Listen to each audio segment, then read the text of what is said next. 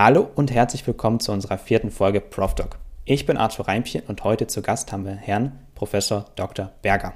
Hallo, Herr Berger. Hallo, Herr Reimpchen, ich grüße Sie. Sehr gut. Wollen Sie sich vielleicht ganz kurz vorstellen, damit die Leute, die Sie nicht in der Vorlesung haben, ganz kurz wissen, wer hinter der Person steckt? Klar, gerne. Erstmal herzlichen Dank für die Einladung hier bei diesem Podcast dabei sein zu dürfen. Das freut mich sehr. Mein Name ist Theo Berger. Ich bin seit August letzten Jahres äh, an der Hochschule Harz. Ich bin Professor für Statistik und Data Analytics. Und wer mich noch nicht kennt, hatte dann definitiv keine Bachelor-Methodenveranstaltung im letzten Semester. Und ich denke, alles Weitere werden wir dann ja gleich im Laufe des Gesprächs noch klären. Mhm. Dankeschön.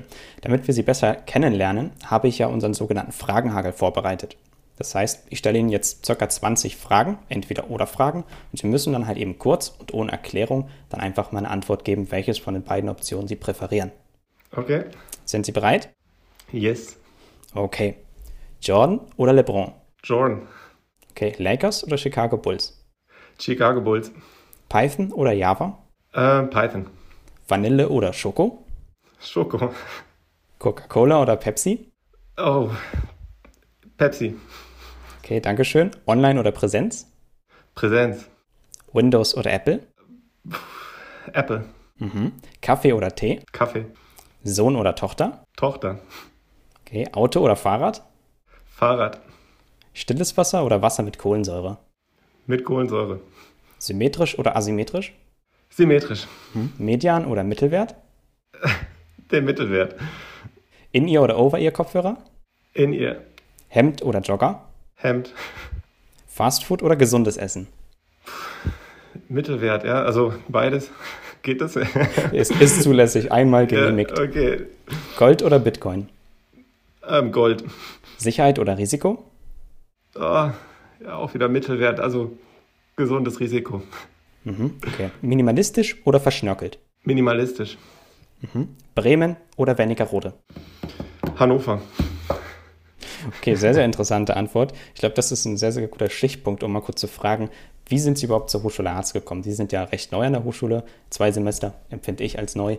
Wollen Sie mal mhm. ganz kurz erzählen, wie kam es dazu? Genau, also ich ähm, bin eigentlich auf den klassischen Weg dahin gekommen. Also ich habe mich auf diese Stelle eben beworben, Professur für Statistik und Data Analytics und das hat mich total angesprochen, weil eben das Profil exakt auf mich gepasst hat und ich habe mich beworben und äh, es hat einfach geklappt. Das ist so die, äh, ich sag mal, sachliche Antwort. Was dahinter steckt, ist ja sicherlich die Frage, ähm, wie ich so dazu gekommen bin, überhaupt auch ähm, ja, mich, mich für diesen Job vorzubereiten und mich zu qualifizieren. Und da ist es eigentlich eine längere Geschichte. Ähm, haken Sie einfach ein, wenn Sie mehr wissen wollen. Ähm, Mache ich. Professoren neigen ja gerne dazu, in epischen Antworten auf kurze Fragen zu geben.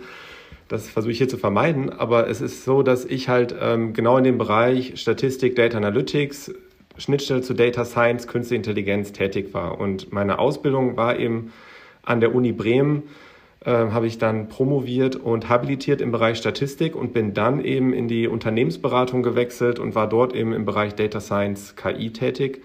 Und da war dann für mich klar, ich möchte gerne in dieser Akademie bleiben und eben diese Brücke zwischen Praxis und Theorie äh, bespielen. Und da war eben jetzt die Hochschule Harz mit dieser Stellenausschreibung für mich ähm, ja, passgenau, auch von, von der Lage her, weil ich, wie ich es gerade schon äh, angedeutet habe, im Fragenhagel, ich wohne in Hannover und für mich ist Wernigerode dann dementsprechend fast um die Ecke, je nachdem, welchen Maßstab man eben ansetzt. Und äh, von daher war das alles, äh, hat es einfach wie die Faust aufs Auge gepasst und ich habe es auch bis zum heutigen Tage nicht bereut, jetzt an die Hochschule Harz gegangen zu sein, sondern im Gegenteil, ich freue mich jeden Tag drüber. Mhm. Haben Sie sich schon eingelebt? Ähm, Online habe ich meinen Zoom-Raum bezogen und ich habe auch schon viele Studierende dort ähm, begrüßt. In meinem Büro, ich muss gestehen, also ich, ich gucke auf drei Umzugskisten, die ich noch in mein Büro stellen will. Ich war die ersten 14 Tage in Wernigerode vor Ort, als das erste, also das Wintersemester losging, mein erstes Semester. Und es wurde dann relativ schnell auf Online geswitcht, was ich persönlich wirklich schade fand. Ähm, aber ich habe schon, ich sag mal, den digitalen Flurfunk mit den Kollegen konnte ich schon aufbauen und ähm, habe auch schon wir auch mit Ihnen, wir sind da in Kontakt, weil Sie auch der Statistik-Tutor sind, äh, meines Vertrauens hier, ähm, habe ich schon so ein paar Kontakte aufbauen können, dass ich schon grob mal Puls fühlen kann, wenn mich interessiert, was jetzt auf dem Campus abgeht. Aber es ist nicht zu vergleichen mit dem äh, Präsenz, äh, mit der Anwesenheit. Und da freue ich mich auch drauf, jetzt ähm, hoffentlich dann im kommenden oder spätestens übernächsten Semester dann auch das wieder genießen zu dürfen. Hm. Ich glaube, das geht vielen Studenten so, dass sie eben sich auf die Präsenzveranstaltung freuen, so ein bisschen mehr in den Austausch zu gehen und ja, zu networken, wie man so schön sagt. Sie genau. haben ja vorhin, genau, Sie haben ja vorhin erzählt, ähm, Sie waren in der Praxis und haben da mhm. ähm, auch Einblicke in der Praxis gehabt. Wo waren Sie da genau tätig? Ähm, zweierlei. Also einmal ähm, war es bei mir so, ich hatte nach der Diplomarbeit, habe ich zwei Jahre als Finanzanalyst gearbeitet. Das war bei der Deutschen Post AG. Das ist, ähm, also wer jetzt an Briefe denkt, äh, das war eben dieser Dachverband, also der, der Mutterkonzern, wo eben die Deutsche Post, DHL, damals auch die Postbank drunter hing. Und ich war dort in der Zentrale im Risikomanagement und habe dort eben, was damals eben zu Zeiten der Finanzkrise war, Risikoprognosen ermittelt und parallel an meiner Doktorarbeit geschrieben. Und das waren so zwei Jahre meiner Praxiszeit, wo ich viel über eben äh, gerade Risikomanagement gelernt habe und dann eben jetzt nach meiner Habilitation, das war 2018, bin ich ähm, dann in die Unternehmensberatung gewechselt. Dort war ich in Berlin in so einem sogenannten äh, Kompetenzzentrum. Das war bei der Firma Deloitte, das Deloitte Analytics Institut. Und dort war es unheimlich spannend, weil ähm, ich sag mal, wenn man nach einer Habilitation in Statistik äh, sagt, ich will jetzt mal in die Praxis gehen, ähm, gibt es natürlich auch eine Erwartungshaltung, wenn jetzt ein habilitierter Statistiker um die Ecke kommt. Und das, diesen, diesen Culture Clash auch hinzukriegen, das war, fand ich unheimlich spannend und es war ähm, ja, muss man sich so vorstellen, ein Team von 50 Leuten, jeder hatte so seine Expertise und wir wurden dann eben als die Experten in die laufenden Projekte geworfen, wo es halt dann mal eben nötig war, da auch nochmal tiefergehende Expertise einzubringen. Und wir haben auch eigene Prototypen entwickelt, dann eben, wenn eben so zukunftsorientierte Themen wie Künstliche Intelligenz etc. Ähm, auch ja, für Kunden dann quasi aufbereitet werden, dann braucht man immer irgendwo ein Kompetenzzentrum, wo man sich um so Themen kümmert. Und das habe ich dort gemacht, war wirklich spannend und ich habe wirklich da auch eine Menge miterlebt, die mich auch jetzt eben zusätzlich zur akademischen Karriere wirklich weitergebracht hat. Mhm. Klingt sehr, sehr interessant und ich höre da unterschwellig so ein bisschen Herausforderungen äh, raus. äh, was waren so die klassischen Herausforderungen, wenn Sie die mal so äh, identifizieren könnten? Sie meinen jetzt in der Beratung selber? Oder? Genau, genau, ja. bei die Leute auch ruhig. Okay, also ähm, die klassische Herausforderung ist erstmal, wenn man, ähm, ich sag mal, so wie ich auch akademisch sozialisiert wurde. Das heißt also, ich bin ähm, für die Doktorarbeit, für das letzte Jahr bin ich an die Uni Bremen gewechselt, wo mein Doktorvater saß, weil eben auch dann im Raum stand, dass ich jetzt über die Arbeit hinaus äh, habilitieren soll. Also für diejenigen, weil wir haben ja auch, ich sag mal, Studenten jetzt, die zuhören, eine Habilitation ist eben so diese Ausbildung an der Uni, die eben jemand dazu befähigt, an einer deutschen Universität eben auch Doktorarbeiten abzunehmen und eben also eine professorale Ausbildung, wenn man so will. Ja, und ähm, da ähm, ist es dann auch so, man, man ist Einzelkämpfer, ganz klar. Also mir gefällt das. Ähm, und gerade wenn man im Bereich Statistik unterwegs ist, ist man umso mehr Einzelkämpfer, weil ähm, auch wenn man sagt, lies mal bitte Korrektur, es gibt ganz wenige Leute, die einem da noch ähm, A mitkommen und dann auch sich äh, mal eben kurz reindenken in das Thema, mit dem man sich unterhalten kann. Und man hat sein eigenes Tempo. Und äh, die Akademie an sich hat zum Beispiel die Zeitschiene, wenn ich sage, ich äh, bin schnell in einer Publikation, dann wäre schnell ein halbes Jahr oder ein Jahr. Wenn man dann eben in die, ähm, in, die, in die Praxis wechselt und dann eben sagt, ja, es muss ein Projekt jetzt in, in sechs Wochen fertig sein ja, und von Anfang bis Ende. Das war so das Erste, also erstmal so diese inhaltliche Anforderung und dass man eben mit Leuten, von Leuten gesteuert wird, die nicht genau wissen, was man tut und was man kann, die einfach wollen, dass es gelöst wird. Und weil es eben eine sehr komplexe Materie ist, mit der man sich da auseinandersetzt. Und ähm, das andere, was für mich eigentlich am, am ähm, interessantesten war, was ich auch jetzt übernehme, auch, oder merken die Studenten vielleicht auch, wenn sie mit mir zu tun haben, ist die Schlagzahl von der Kommunikationsrate her. Das heißt also, ich kenne selber aus der Zeit an der Uni, wenn man jemandem eine E-Mail schreibt, dann ist es schnell, wenn man innerhalb von einer Woche eine Antwort kriegt. Und bei mir gerade in, in den ersten Wochen des Semesters oder so ist es eigentlich immer relativ kurzfristig, dass ich auch schaffe zu antworten. Das heißt, diese Erreichbarkeit, diese Idee der Erreichbarkeit eben für jemand anders ist dann eine ganz andere noch. Also das war so, so, so also einmal die inhaltliche Geschichte, dass man eben ähm, jetzt äh, ja also von jemand anderen auch Deadlines bekommt, die auch eingehalten werden müssen, weil halt jetzt nicht nur ein Paper, sondern auch wirklich ein hoher Geldbetrag dahinter steckt und jemand auch dafür zahlt, dass man sich damit auseinandersetzt, ist erstmal so ein Gedanke, ähm, an dem man sich dann rantasten muss und dass man jetzt auf einmal nicht nur Leute hat wie in einer Vorlesung, die einem zuhören und äh, die, die, ich sag mal, vom Selbstverständnis eines Professors, wo man sagt, ich komme hier rein, ich erzähle Ihnen was und Sie können sich das abholen oder nicht. jetzt hin zum Gedanken, wir sind jetzt hier in einem Projekt und wir haben einen Kunden, der zahlt dafür und hat natürlich eine Erwartungshaltung. Ja, und äh, das waren so die Themen, die, die, die ähm, eine Herausforderung waren. Aber es waren auch viele schöne Sachen dabei. Also ich sag mal, im Team arbeiten äh, mit unterschiedlichen Disziplinen, unterschiedliche Altersstrukturen. Das hat auch ähm, auch in vielleicht zur Akademie auch viel Spaß gemacht, was man hier auch weniger dann hat, weil es einfach die Struktur der, des Jobs einfach nicht hergibt. Mhm. Darf ich da mal schnell einhaken? Was war ja, denn so Ihre Lieblingsaufgabe direkt bei Deloitte oder das, was Sie so am spannendsten fanden? Direkt auf eine Aufgabe ah, bezogen. Ja, es, es, gab mehrere. Also einmal ganz konkret, ähm, ich war eben aufgrund meiner akademischen, also meines akademischen Backgrounds, habe ich eine gewisse Credibility auch mitgebracht, dass dann, wenn es eben um diese Uni-Themen ging, man auch wusste dann, okay, da kommt jetzt jemand äh, als Berater an, der aber auch weiß, wie es funktioniert. Und das fand ich unheimlich schön äh, mit dem, mit diesem, äh, mit der FU Berlin, TU Berlin etc. Äh, war ich in Kontakt.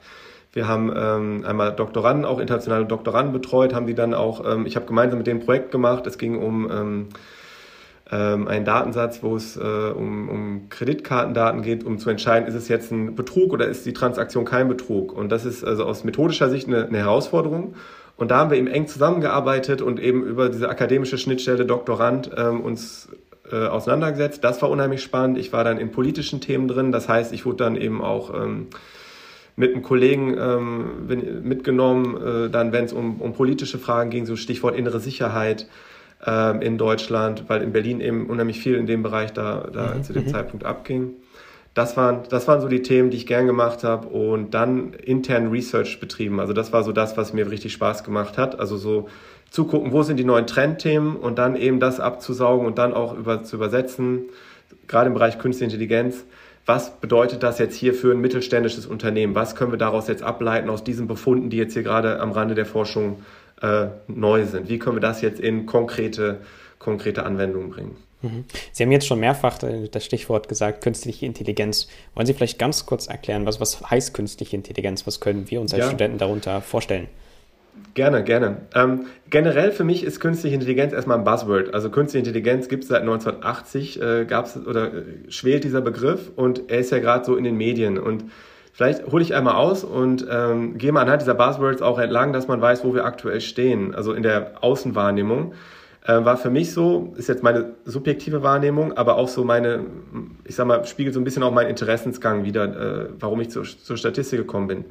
Es gab 2009 die Finanzkrise, wo es hieß, alle Risikomodelle haben versagt. Im Sinne, es gab diese Finanzkrise und man hat sich gefragt, warum kam die und warum hat kein Modell darauf hingewiesen.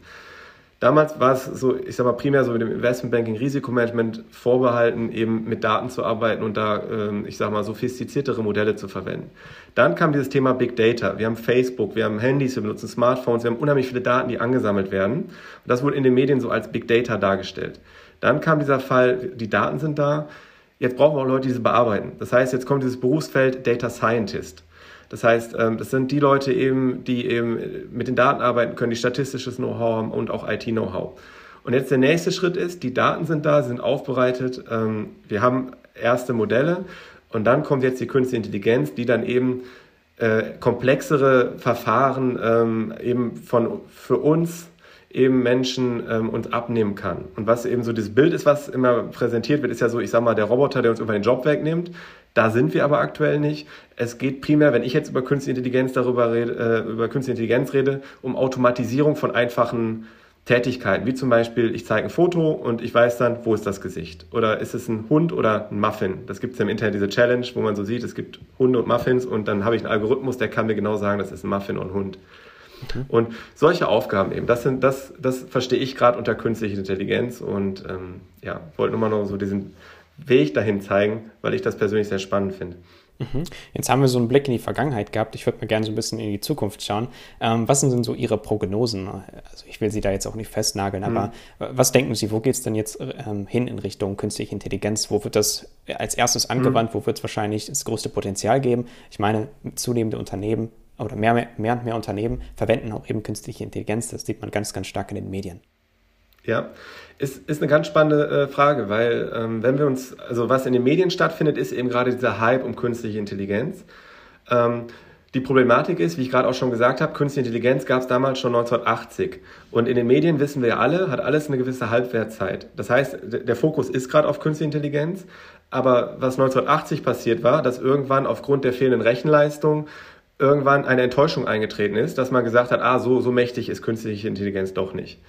Das gleiche haben wir jetzt. Wir haben wieder aufgrund jetzt unserer höheren Rechenleistung, aufgrund unserer höheren Datenverfügbarkeit wieder diesen Hype mit künstlicher Intelligenz. Die Gefahr, die man jetzt hier sehen kann, ist, dass irgendwann doch wieder die Ernüchterung eintritt, dass man sagt, okay, ähm, es geht uns nicht schnell genug hier mit der Entwicklung.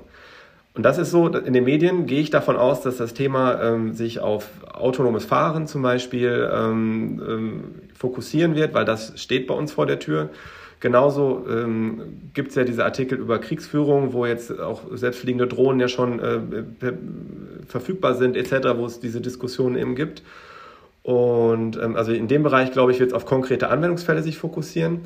Was ich befürchte ist, dass eben, wenn man jetzt Unternehmen hat wie einen deutschen Mittelstand, die Unternehmen sind noch gar nicht in der Lage, diese künstliche Intelligenz auszuführen, weil einfach Daten die Grundlage ist. Und wir sehen eben durch die europäische Entwicklung gerade, es gibt Gaia X, da versucht man eben so ein europäisches Cloud-System, also ein Datensystem zu, zu, zu kreieren, dass man überhaupt erstmal schafft, in, halt innerhalb von Europa nach deutschen oder europäischen Wertemaßstäben Daten aufzubereiten und die verfügbar zu machen für andere Unternehmen. Weil was wir aktuell haben ist, wir haben Daten in den USA und wir haben Daten in China. Wir, wir reden gerade über Zoom. Ja? Zoom sitzt in Amerika. Wir hatten jetzt durch die Corona-Pandemie, alle Unis sind auf Zoom geswitcht das heißt, die Daten fließen alle nach Amerika ab. Und ich weiß nicht, ich habe jetzt mal für die Vorlesung zum Beispiel mal ein YouTube-Video aufgenommen, ähm, also was ja in der Online-Lehre mal passiert. Und man sieht ja, man kann jetzt, wenn man es einmal aufgenommen hat, ähm, sich von YouTube seine eigenen Untertitel anzeigen lassen.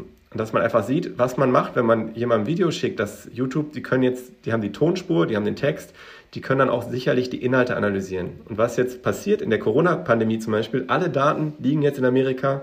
Also das heißt, das komplette deutsche Bildungssystem ist nach Amerika gewandert von den Daten her. Und da muss man ansetzen und das ist, glaube ich, ein Punkt, der wird, äh, der wird noch einige Zeit dauern, bis wir in Deutschland fit sind. Also Stichwort Corona-App zum Beispiel, wie schwer wir uns tun, hier auch so eine App mal zu, aufzusetzen.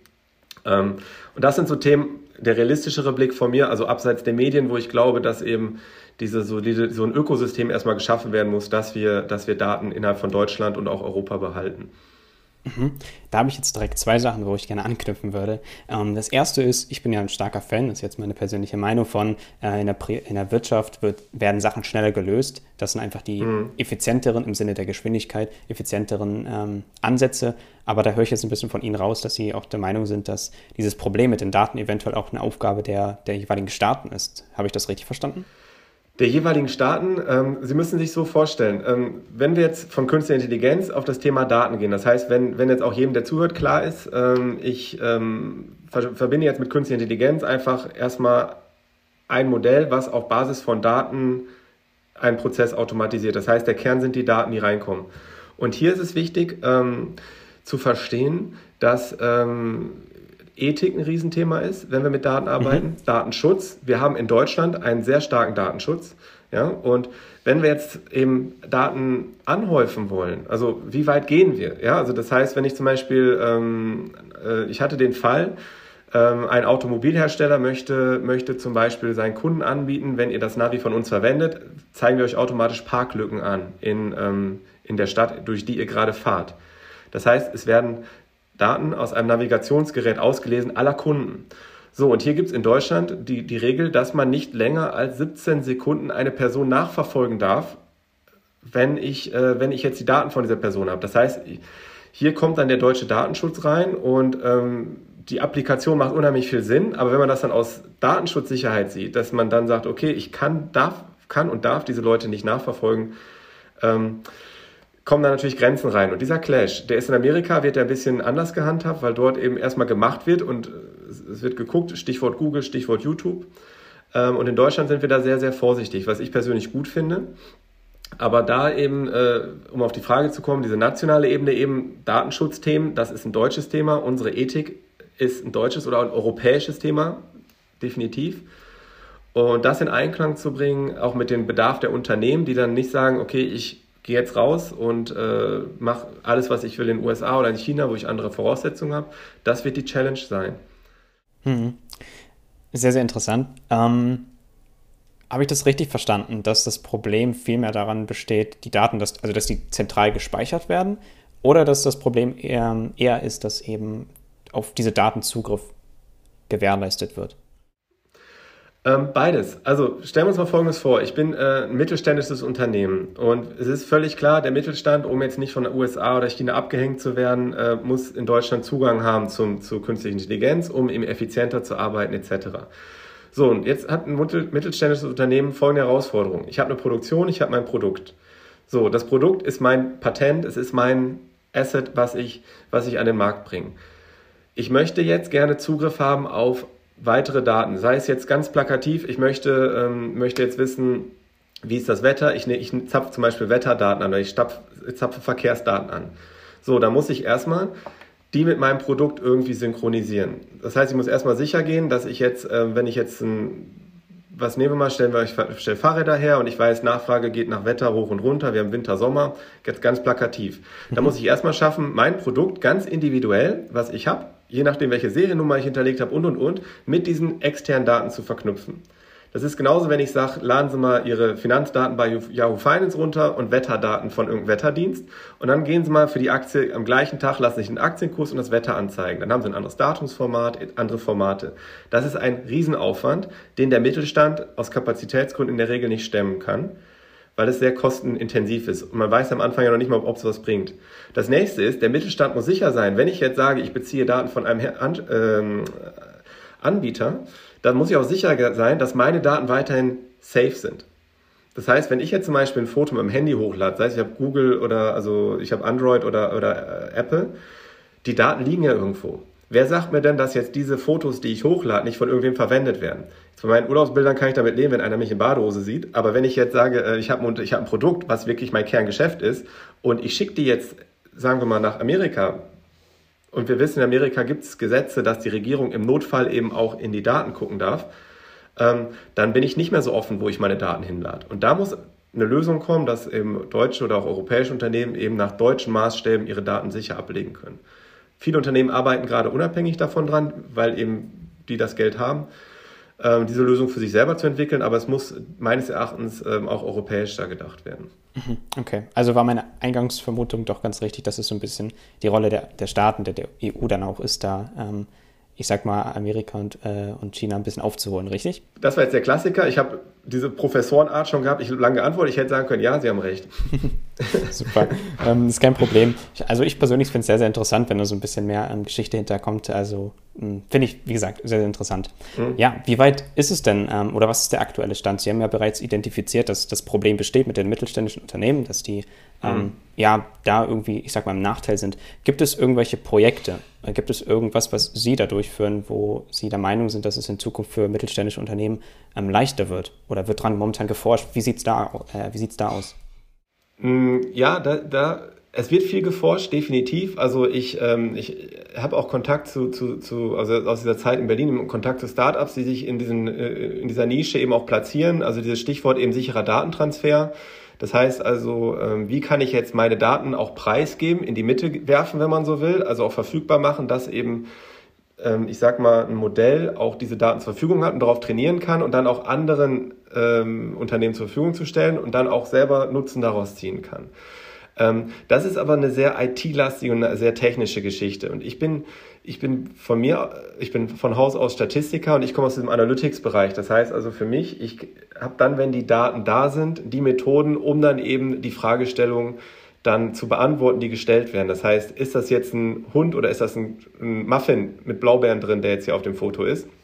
Das wäre dann, wenn die Daten da sind, meine Aufgabe, dann diese Methoden durchzuführen. Und da, also in dem Bereich kann, kann ich Ihnen auch was von der Forschung erzählen, ist es eben gerade so, dass eben was ganz spannend ist, es gibt zwei Lager. Es gibt einmal so die Statistiker, die sagen, ich habe Modelle und es muss alles interpretierbar sein. Das heißt, ich schätze meine Koeffizienten. Sie aus der Vorlesung, vielleicht die schon im höheren Semester sind, die kennen die, äh, das lineare Modell, wo ich zum Beispiel ein y habe und sage, das ist jetzt hier meine, meine unabhängige Variable und ähm, jetzt habe ich eben, äh, sorry, meine abhängige Variable so rum, ja, und dann habe ich eben unabhängige Variablen, die, das sind diese sogenannten x-Werte und ähm, ja, dann schätze ich Betas und kann anhand der Koeffizienten immer sehen, was passiert beim Y, wenn jetzt mein X um eine Einheit steigt. Und dann gibt es eben die Informatiker oder ich sag mal die, ähm, ja, die Operations Research Menschen, die, ähm, die kommen eben mit diesen sogenannten neuronalen Netzen. Das sind Methoden, die können eine Unmenge an Daten verarbeiten, aber man weiß nicht genau, wie diese Methoden in funktionieren, weil die so komplex sind, dass man nicht mehr jeden einzelnen Parameter identifizieren kann. Und diese Brücke, die, die zu, zu bauen, das ist gerade so der aktuelle Stand in der Forschung. Und das nur ganz kurz noch so als, als ähm, Zusatz, was jetzt gerade der Fall ist, an dem ich auch gerade dran bin, ähm, dass man akzeptiert, ich kann, wenn ich sehr viele Daten habe, Stichwort Bilder oder Texte, mit statistischen Methoden komme ich an meine Grenzen, weil dann eben die, die, die Datenverarbeitungs- äh, die Fähigkeit, so viel Daten zu verarbeiten, nicht mehr gegeben ist. Das heißt, man switcht auf diese Modelle, die eben sehr stark sind darin, viele Daten zu verarbeiten, nehme in Kauf, dass ich dann aber nicht mehr interpretieren kann, was da rauskommt, habe dann aber wieder statistische Methoden an der Hand, um dann das Ergebnis zu interpretieren. Und nur um zu zeigen, dass es vielleicht auch ähm, ein aktuelles Thema ist, was jetzt auch ähm, Unternehmen wie Google und Apple in, ähm, äh, betrifft, gibt es die Story, dass vor, vor knapp zwei Jahren Apple eben eine Kreditkarte rausgebracht hatte, gemeinsam mit Goldman Sachs. Und dieses Kreditkartenlimit sollte eben automatisiert auf Basis der Kundendaten, die eben vorlagen, sollte dann die Kreditkarte eben mit künstlicher Intelligenz eben ein Kreditkartenlimit ähm, zur Verfügung stellen. Und da kam eben raus, dass der Gründer von Apple, ähm, Herr Wozniak war das, ähm, ich weiß nicht, ob ich den Namen richtig ausspreche, aber ähm, er hat eben diese Karte bekommen und seine Frau auch. Und seine Frau hatte ein Limit, was nur halb so hoch war wie seins. Weil auf Basis der Daten eben der Algorithmus erkannt hat, Frauen haben generell ein geringeres Kreditkartenlimit oder geringeres Einkommen und sollten dann dementsprechend auch ein geringeres Limit bekommen. Und da waren, also das ist vor, vor zwei Jahren passiert, dass man sieht, also es passiert auch Apple, äh, man weiß halt nicht, zu welchem Schluss dann diese, diese, dieser Algorithmus kommt. Und da war eben das Stichwort, die Daten, die drin waren, die haben das eben dem Algorithmus so gezeigt, dass Frauen weniger verdienen. Der Algorithmus hat es gar nicht bewertet, er hat es einfach hingenommen und gesagt, okay, Frauen verdienen weniger, sollen ein geringeres Limit bekommen. Punkt. Und das sind dann halt so die Themen, an denen ich auch gerade arbeite, dann eben dann nachzuvollziehen, warum ist das so und ähm, wie kann man sowas dann in Zukunft vermeiden.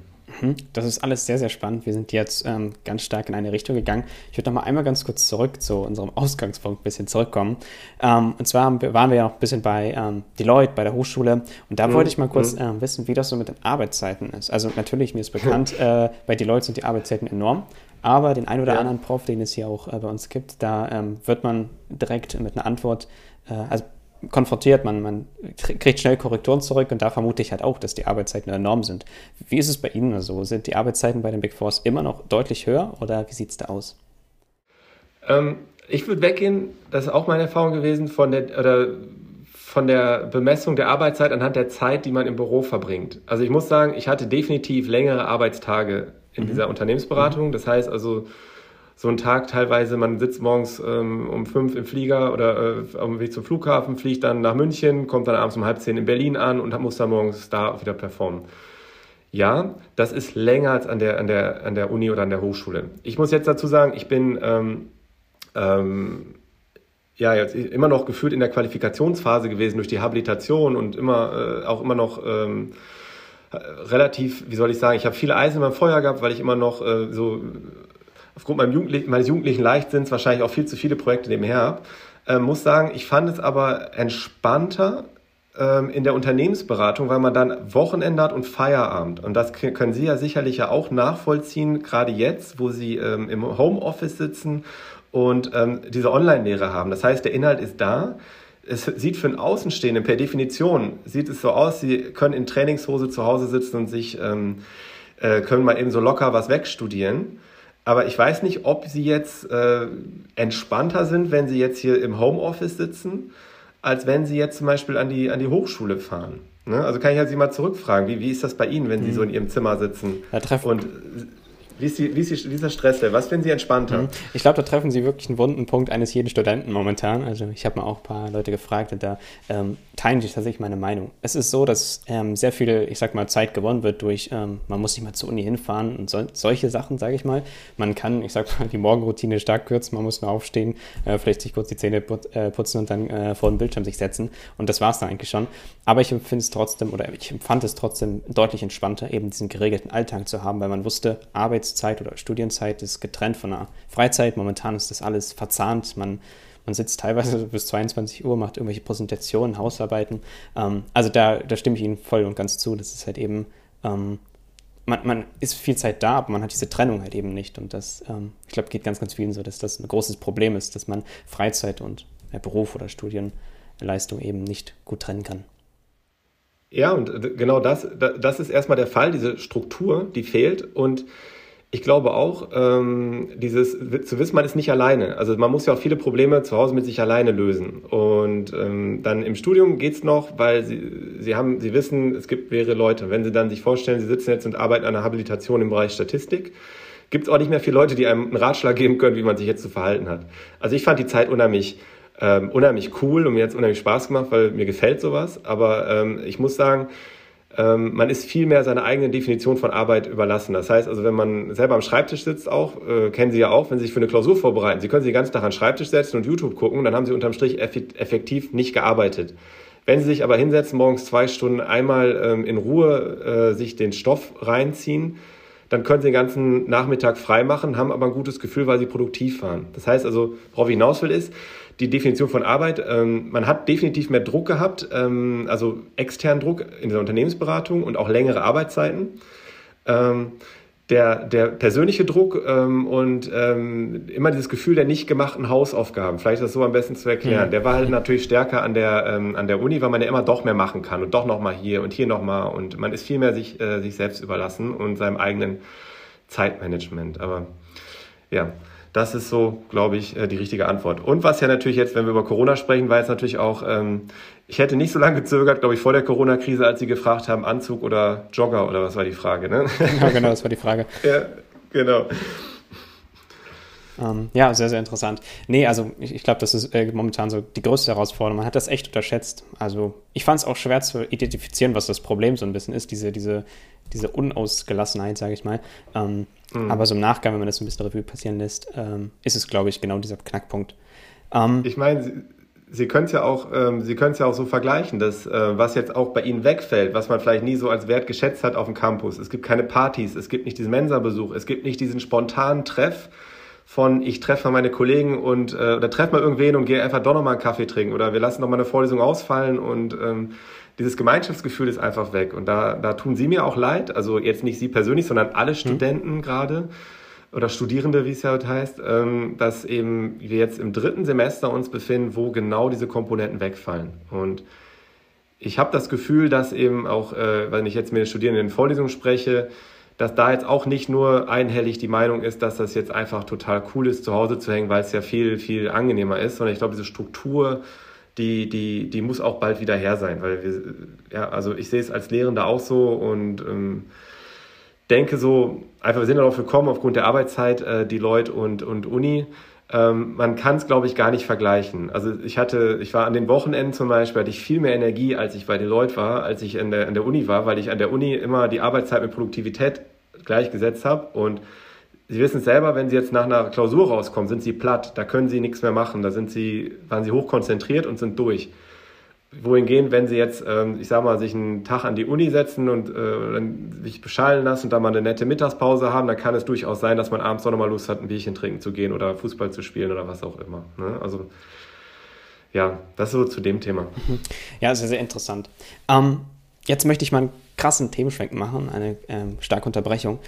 Sie Gerne. haben ja, oder das steht ja auch bei uns auf der Hochschulseite drauf, Sie sind ja, ähm, oder Ihnen wird zugeschrieben der Titel, Sie sind sehr forschungsstark und sind in so einem Ranking ähm, ja, sehr weit oben. Kann ich mir das wirklich wie so eine Rangliste vorstellen, dieses Ranking? Ähm, genau, also da kommen wir auch wieder, kann ich auch gleich was zu sagen, wieder zu der Arbeitszeit ne, an der Uni und so weiter. Ähm, genau, es ist so, es gibt äh, ein Ranking, das muss man sich vorstellen, das ist äh, die Wirtschaftswoche in Verbindung mit dem Handelsblatt und die haben, die, äh, haben den Anspruch, alle fünf Jahre so Deutschlands Forschungslandschaft zu vermessen. Und hier werden dann eben alle Forscher anhand ihrer Publikationen nach einer gewissen Verschlüsselung, das heißt, es geht darum, nicht wie viel wurde publiziert, sondern auch wo, weil es ist ja ein Unterschied, ob ich jetzt in der Bäckerblumen Artikel schreibe oder jetzt, ich sag mal, in der Süddeutschen, wenn man jetzt aus Journalistensicht spreche.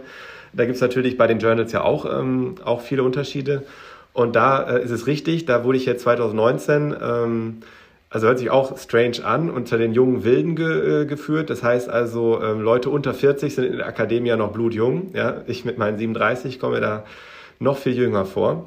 Und da wurde ich eben, äh, gibt es dieses Ranking eben die 100 stärksten äh, im deutschsprachigen Raum. Das heißt, es beschließt Österreich, Schweiz und Deutschland ein. Und diese Rankings, ähm, das ist, ist eine Riesendiskussion in der Akademie, ähm, an der ich mich auch nicht beteiligen will, weil ähm, es ist ja schon mal die Frage, wie bemesse ich jetzt die Qualität eines Professors. Ist es jetzt nur Forschung, ist es auch Lehre und so weiter. Und es wird jetzt geneigt, gerade bei Professoren nur auf dieses Forschungsranking zu schauen und damit gleichzusetzen, ist ein toller Prof. Ja, und das sind natürlich nur eine Facette dieses Jobs, diese, diese Paper zu schreiben. Aber da ist es richtig, da bin ich, äh, bin ich auch ein bisschen stolz drauf, muss ich sagen, dass ich da, ähm, weil ich hatte spannende Themen, gute Co-Autoren und hatte damals einen Nerv getroffen. Ähm, ich war in Vancouver, habe damit gemeinsam mit so einer Koryphäe drei Monate zusammengearbeitet und wir haben da echt tolle Themen angefasst und ähm, ja, dass das dann so gesehen wird und auch honoriert wird, fand, fand ich klasse, ja. Hm, kann ich mir gut vorstellen. Und wenn Sie jetzt mal so einen Tipp uns geben könnten als Studenten, so, okay, was sind so die drei renommiertesten ähm, Journals vielleicht, die man so weiß, vielleicht ist das ein kleines Ass im Ärmel für, für eine Hausarbeit. Ähm. ähm, da ist so, es ist noch zu unterscheiden, weil das ist ja auch mal so, ähm, wenn man sich jetzt vorstellt, also klar, wir haben in der Hochschule jetzt viele unterschiedliche Studiengänge, das heißt Tourismus, WIPSI, BWL etc. Jeder, äh, jeder Studiengang oder jede Fachrichtung hat so seine Journals. Ne? Und da ist es, äh, kann ich nur den Tipp geben, wenn Sie renommierte Journals nehmen wollen, dann gehen Sie auf die, äh, das sogenannte VHB-Ranking. Das ist ähm, also VHB äh, 3.0. Das ist das Joqual-Ranking, so heißt das. Und dort sind eben je nach Disziplin halt die Journals mit A, B, A bis E, glaube ich, gerankt. Und äh, darauf, das ist so der, der, ich sag mal, der Goldstandard in Deutschland. Aber auch hier der Hinweis, es ist um, umstritten, wie, wie alles, ne? Also wie, wie, wie bewertet man was? Aber wenn Sie sich jetzt als Student äh, da auf dieses Ranking verlassen und sagen, okay, ich nehme jetzt hier A und B Journals in meine Liste auf und ähm, das können, da können Sie sicher sein, das sind qualitativ sehr gute Journals, ja. Mhm. Okay, sehr interessant. Dann habe ich jetzt auch noch ein paar Fragen zum grundsätzlichen äh, Thema Forschung. Also wie läuft jetzt Wissenschaft? Mhm. Ähm, Sie haben ja auch gerade eben schon angesprochen, das ist ein Unterschied zwischen ähm, ja, Forschen und dann halt eben auch noch Lehren. Also ich persönlich habe mir auch mal gedacht, ähm, bevor ich überhaupt angefangen habe zu studieren, war es für mich so die Frage, okay, ist es jetzt eine renommierte Uni? Gehe ich da hin? Und dann meinte tatsächlich mein Lehrer früher so, ja, glaubst du, wenn du jetzt an eine Universität gehst, wo der renommierteste Wirtschafts- ähm, Prof da sitzt, dass du bei ihm eine Vorlesung hörst, der wird wahrscheinlich nur forschen und du wirst ihn niemals hören. Und dann dachte ich mir, okay, stimmt, wahrscheinlich ist das ähm, nicht der Fokus, den man haben sollte. Ähm, wie ist es denn bei Ihnen persönlich? Also setzen Sie Wert darauf, dass halt eben auch die Lehre sehr, sehr gut ist? Wie ist es von der Gewichtung her, wenn Sie jetzt, sag ich mal, Ihre, Ihren Beruf als Professor ganz beschreiben? Ist es 50-50? Ist es mehr Lehre? Ist es mehr Forschung? Wie sieht es da aus? Ähm, also ich muss bei mir sagen, also ich lege schon also ich würde von mir behaupten, ich lege sehr viel Wert auf Lehre. Also das müsste man natürlich jetzt die Studis fragen, wie die die Lehre wahrnehmen. Aber ich habe jetzt bis jetzt nicht das Gefühl, dass ich ähm, jetzt ähm, die Leute daran stören. Also von daher, ähm, also ich lege sehr viel Wert auf die Lehre, aber ich muss auch gestehen, mir macht es auch unheimlich viel Spaß. Also das ist so der Punkt, ähm, diesen Transfer hinzukriegen, dass man eben sagt, okay, ich klar, ich bin auch auf Konferenzen, ich schreibe auch Papiere über abgefahrene Dinge. Aber ich versuche immer auch diese Dinge so runterzubrechen, dass ich jetzt auch jemandem im ersten Semester erklären kann, worum geht es hier gerade.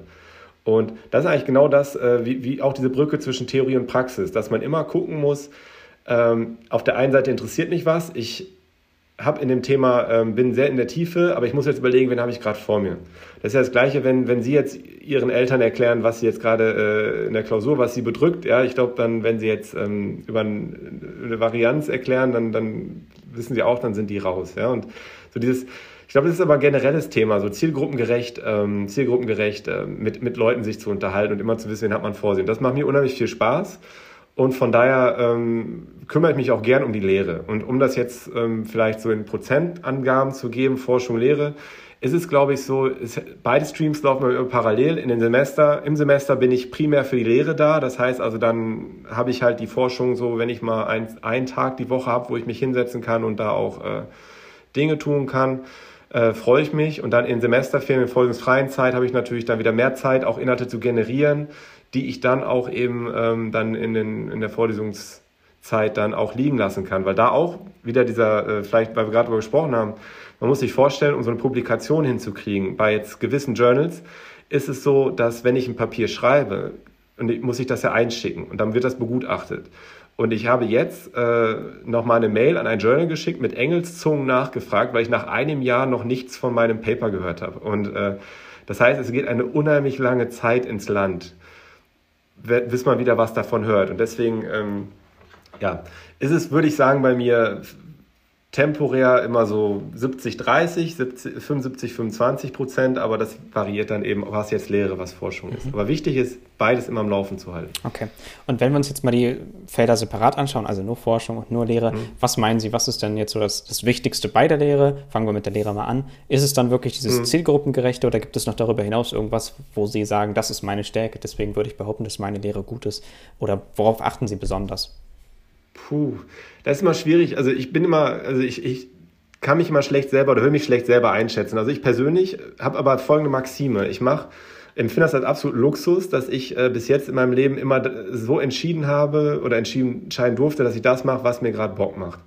Und ähm, also um es auch so zu sagen, also ich, ich mache das, was mir Spaß macht. Ich bin ähm, neugierig, also ich habe viele unterschiedliche Sachen, also auch gucke ich mir an und ich gebe vielen eine Chance. Und genauso wie jetzt hier auch unser Podcast. Ich habe irgendwie, sie haben, sie haben mich damals angeschrieben und ich habe irgendwie gedacht, cool, noch nie gemacht, kann bestimmt interessant werden. War einfach neugierig. Und so dieses, ähm, ja, selber intrinsisch sich immer wieder auch ähm, die Begeisterung hochzuholen, weil machen wir uns nichts vor, wenn man ähm, auch eine Statistikvorlesung nicht nur einmal hält, sondern halt auch immer jetzt auch in dem Wissen, ich bin 37, ich weiß, ich muss jetzt 30 Jahre lang noch hier ähm, diese Statistikvorlesung halten könnte man ja in eine gewisse Routine verfallen. Ja? Und da versuche ich auch selber eben äh, mich zu motivieren, indem ich dann immer irgendwie mir selber den Spaß nehme. Und jetzt in der konkret Statistikgeschichte ist es so, dass ich immer versuche, aktuelle Sachverhalte einzubauen. Es waren die US-Wahlen, wo man dann eben Biden und Trump zeigen konnte. Es gibt hier ähm, eine, eine Abhängigkeit, in welchem Bundesstaat ist man, ähm, in dem man ähm, wen wählt man? Das heißt, wie kann ich diese Abhängigkeit bemessen? Oder jetzt mit Corona, diese Thematik mit den Corona-Tests. Ja, das, ähm, das habe ich jetzt gerade vorletzte Woche in der, in der Statistikvorlesung äh, das Beispiel auch nochmal angesprochen. Diese Tests eben, dass ein, wenn ich einen positiven Test habe, gibt es eine Wahrscheinlichkeit, dass es auch negativ sein kann. Ja, das heißt, wenn, wenn wir jetzt einen Selbsttest durchführen, dieser positiv ist, müssen wir trotzdem noch einen PCR-Test machen. Und auch andersrum, nur weil ich jetzt negativen Test das heißt noch lange nicht, dass ich kein Corona habe. Und eben diese Themen aufzubereiten, das, das hilft mir, macht mir Spaß, weil ich es auch nochmal anders durchdringe. Und ich hoffe dann immer, dass es dann auch so ein bisschen dieser Funken auch auf die Studis überschlägt. Wobei das natürlich jetzt im Online-Semester noch schwieriger ist zu tracken. Ähm, ja, aber lassen Sie uns nicht über Online-Semester jammern. ja, aber dem kann ich auf jeden Fall zustimmen. Zumindest ist es bei mir persönlich so, dass diese Aktualität und dieses Zuschneiden auf die Zielgruppe ähm, sehr gut ankommt und dann macht mir eine Veranstaltung auch schnell Spaß. Das schafft man auch, sage ich mal ganz salopp, ähm, eine Statistikvorlesung interessant zu machen. Genau. Wie sieht es jetzt, jetzt schwenken wir nochmal kurz zur Forschung aus, wie sieht es denn aus? Was ist so das Wichtigste bei einer Forschung? Ähm, was ist was ist Ihrer Meinung nach das, was ähm, eine gute Ausarbeitung auszeichnet? Mm, also eine gute Ausarbeitung bei Forschung ist erstmal eine, eine, sehr, sehr gute Forschungsfrage. Und um die zu finden, muss ich erstmal sehr viel lesen. Das heißt, es gibt ja sehr viel Literatur. Ich muss mich quasi in den aktuellen Rand der Forschung einlesen, dass ich weiß, was ist hier gerade aktuell. Also bis zu dem Rand, wo ich mir nicht publizierte Papiere angucke, gucke, was auf Konferenzen los ist.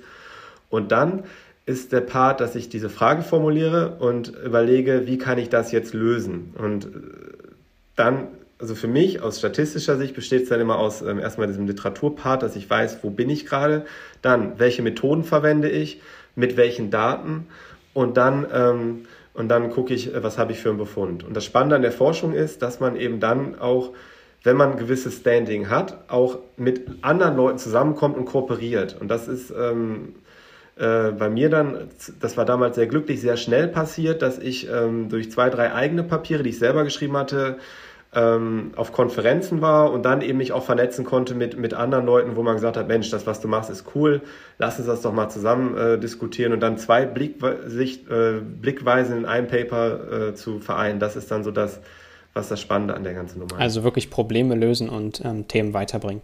Ja, genau, genau. Also das ist so, das Thema. Und dann die Fragestellung kann von völlig absurd bis hin zu gesellschaftsrelevant sein. Das ist ja das Schöne an Forschung. Ja, also ich kann äh, mir da völlig äh, frei auswählen, was ich mache. Mhm. Okay. Ich habe jetzt abschließend noch eine kleine Frage. Und zwar, wenn Sie jetzt aus der mhm. jetzigen Situation drei Tipps für die Studenten geben würden, welche sind das? Darf gerne auch bezogen auf Karriereeinstieg sein, gerne auch auf, bezogen auf Hausarbeiten, mhm. gerne bezogen auf Forschung. Das ist Ihnen völlig frei. Okay. Das erste, ähm, hole ich mal aus kurz. Ich war damals ähm, in meinem Auslandssemester und hatte einen sehr inspirierenden Prof äh, in Ökonometrie, der auch wahrscheinlich mich dazu getriggert hat, da auch weiterhin zu gehen. Und der hat uns damals gesagt, gucken Sie sich nach links, gucken Sie sich nach rechts um. äh, hat uns einfach fünf Minuten gegeben, einfach die Leute mal anzusprechen. Er meinte, sie werden nie wieder so einfach mit Gleichgesinnten oder mit, mit Personen in Kontakt treten können, wie jetzt hier im Hörsaal. Und ich weiß damals, ich habe es nicht ganz verstanden, weil es war einfach völlig normal, ja. Und natürlich habe ich mich mit den Leuten unterhalten. Aber je, je älter man wird und ähm, je mehr man auch in, ich sage mal, sobald man ins Berufsleben eintritt und in Hierarchien denkt, ähm, ist man froh um jeden Kontakt, den man auch im, am Campus gemacht hat. Das heißt also, das erste, wie gesagt, wissen Sie zu, zu schätzen und nutzen Sie es aus, dass Sie am Campus einfach so locker ähm, und informell in Kontakt treten können. Und das bezieht sich auch nicht nur auf Studis, also auch, also gehen Sie mit Ihren Dozenten in Kontakt, nutzen Sie aus, dass Sie so viel Fachrichtung haben und einfach äh, interessiert nachfragen dürfen.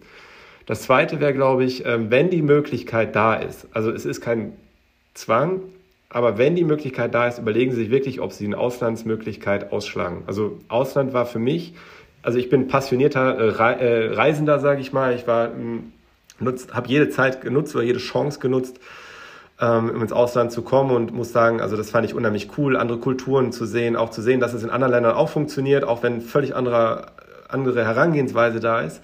Einfach, um auch selber ein bisschen gelassener zu werden, wenn man jetzt wieder nach Deutschland kommt und denkt, ja, also hier wird zwar nicht der Prozess eingehalten, aber ähm, irgendwie funktioniert es ja doch.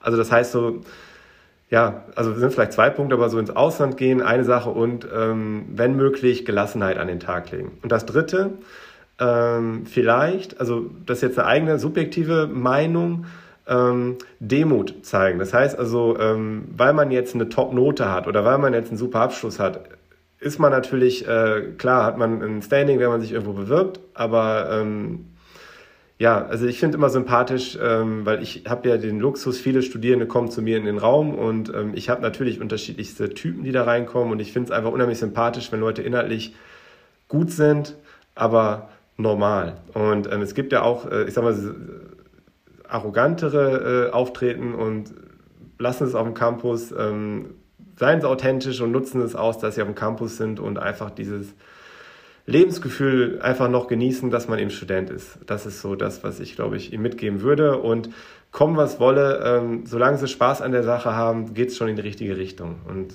das ist vielleicht so der Punkt, den ich da mitgeben würde. Ja, das ist ein sehr schönes Abschlusswort, sehr, sehr schöne, weise und äh, bescheidene Worte auf jeden Fall. Ich möchte mich auf jeden Fall bedanken, dass Sie sich die Zeit genommen haben, sich unserem Podcast anzuschließen, dass wir hier ein paar Fragen stellen durften. Ich fand es für meinen Teil sehr, sehr interessant. Ich habe tatsächlich noch sehr viele Fragen und finde es eigentlich auch noch schade, dass wir nur, auch wenn das viel ist, 40 Minuten Zeit haben. Auf jeden Fall bedanke ich mich bei Ihnen. Ähm, ich habe zu danken, also ich habe mich ehrlich gesagt total gefreut, jetzt ähm, hier eingeladen worden zu sein. Für mich ganz besonders, weil ich eben noch nie am Campus war und auch eben ähm, ja, mich über jeden Kontakt mit den Studis halt freue. Von daher herzlichen Dank dafür. Äh, hat mir riesig Spaß gemacht. Es war mein erster Podcast. Das heißt also, auch wenn ich jetzt gerade irgendwas gesagt habe, was nicht ganz podcast-konform war, einfach nicht übel nehmen. Ansonsten, ähm, ja, also was soll ich sagen? Ne? Es hat Spaß gemacht und ich bin gespannt, was Sie jetzt daraus zaubern. Ja, bin ich auch gespannt. Ähm, erstmal vielen, vielen Dank. Ich glaube, wir sind sehr, sehr gut in der Zeit, wenn nicht sogar über der Zeit. Ich bedanke mich auf jeden Fall auch bei Ihnen, Herr Berger, dass Sie sich Zeit genommen haben, an diesem Podcast teilzunehmen und auch bei den Zuhörern, dass ihr ja, zugehört habt. Eine kleine Randinformation, das ist jetzt die letzte Folge unserer Podcast-Serie. Ich hoffe, euch hat es gefallen und gebt uns auch gerne euch Feedback auf den ganzen Insta-Seiten oder auch äh, bei uns direkt persönlich, wie es euch gefallen hat. Ansonsten wünsche ich euch noch eine schöne Restwoche.